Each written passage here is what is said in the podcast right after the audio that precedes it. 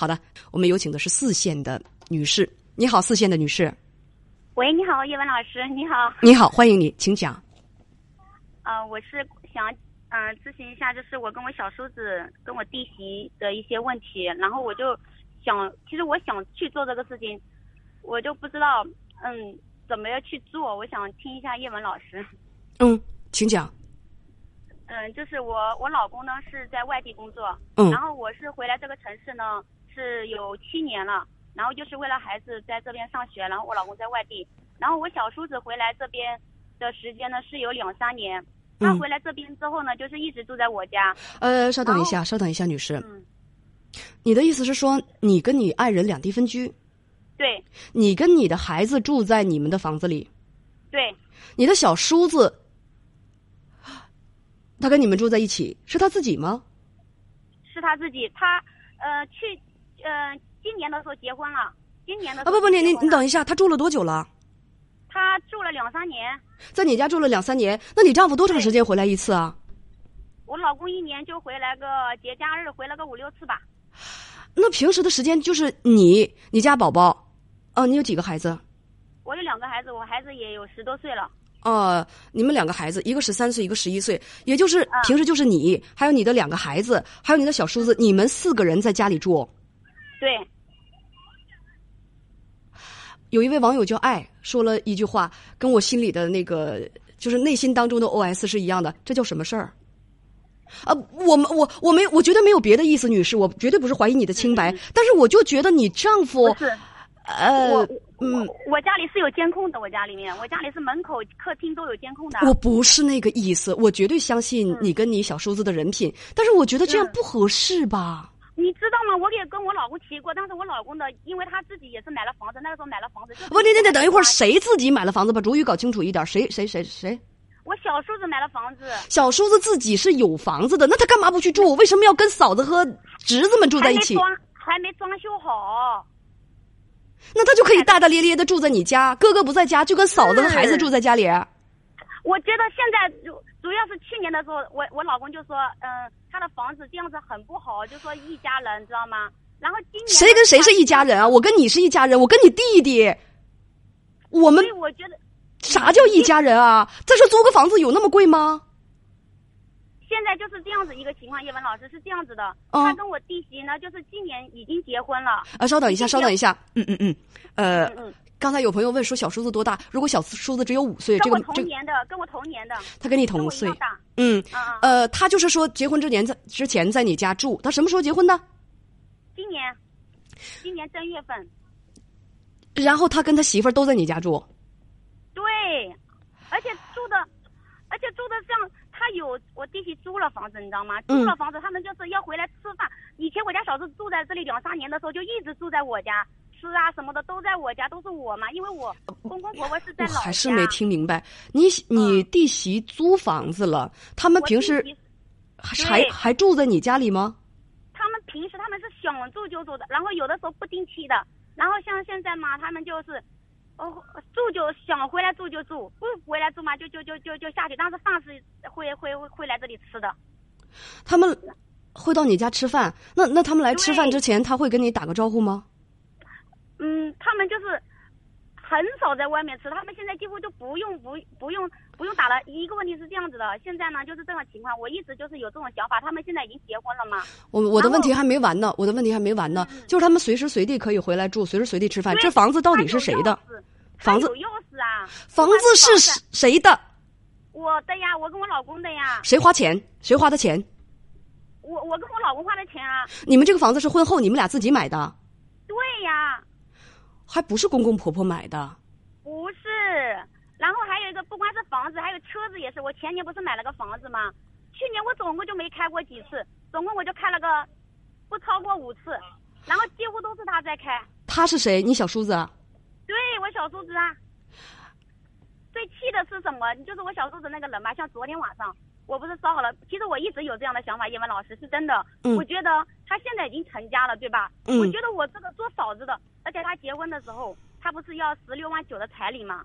我我公公婆婆是乡下的，也不能说他，因为他装修那个房子，我们也出了钱，我们也出了十多万钱，你知道吗？不是他装修房子，你们你们出钱是算什么？是借给他的还是什么？借给他，借给他，借给他啊借给他的借给他的钱。嗯哦，嗯，没有十多万，没有十多万，夸大了一点，应应该有有有，我我我大概问了一下我老公，七八万的样子吧，七八万，七八万，七八万的样子，七八万。然后我家公公和婆婆呢，就是的钱呢，就是全部贴到他的房，嗯，装修的房子里面去了。然后就是相当于他结婚的彩礼根本就拿不出来，你知道吗？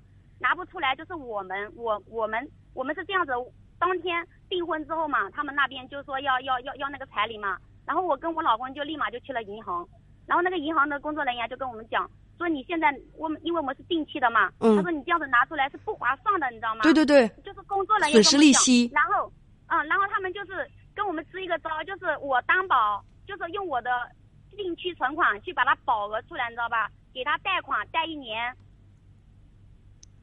就是他的彩礼是我们，就是我担保拿出来的。我问你你当时你你同意吗？他结婚也我同意这个都不是没事。什么叫做这个倒没事啊？他结婚凭什么你们拿彩礼啊？娶得起你就娶，结不起你就不结，凭什么要哥哥嫂子替你去贷款拿彩礼啊？这个事情一听就很荒谬啊！你为什么要同意？是借给他的，是借给他的，是嗯借的。借他不还你能怎么样？人家是哥俩，所以你这个东西你为什么要同意啊？这样子吗？这样子啊？为什么要同意呢？你干嘛？你为什么要同意？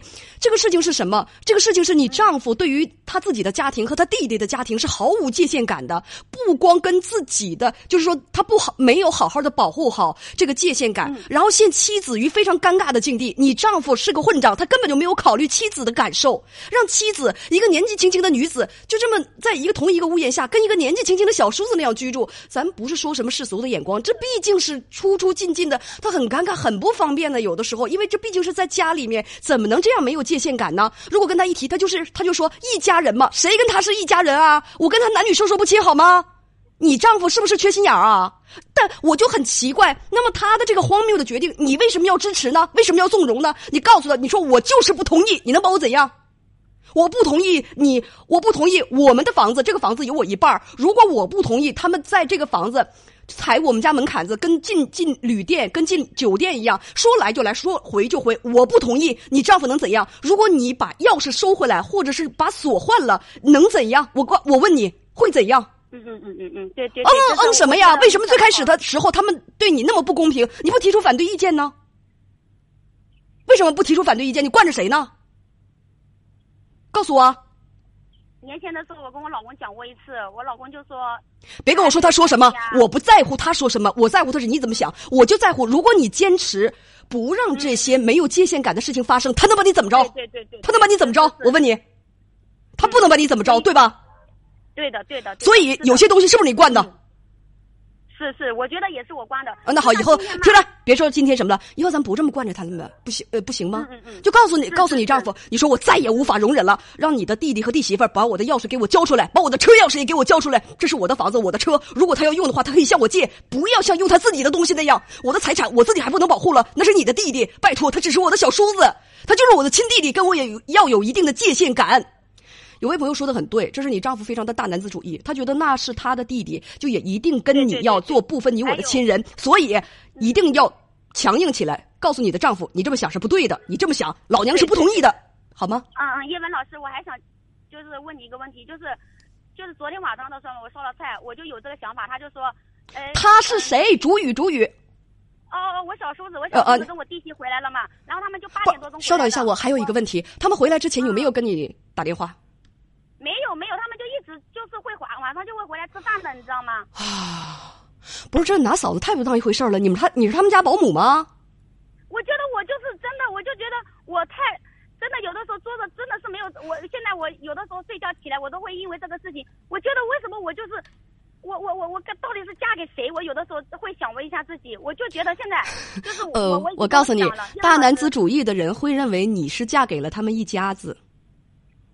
张老师你你知道吗？今天就是还有个事情就是我昨天已经放出话来了啊不等等等会儿等会儿刚才那事我没听完呢你别嫌我八卦啊你小叔子和他爱人突然回来突然到你们家来了然后你做好了饭然后呢？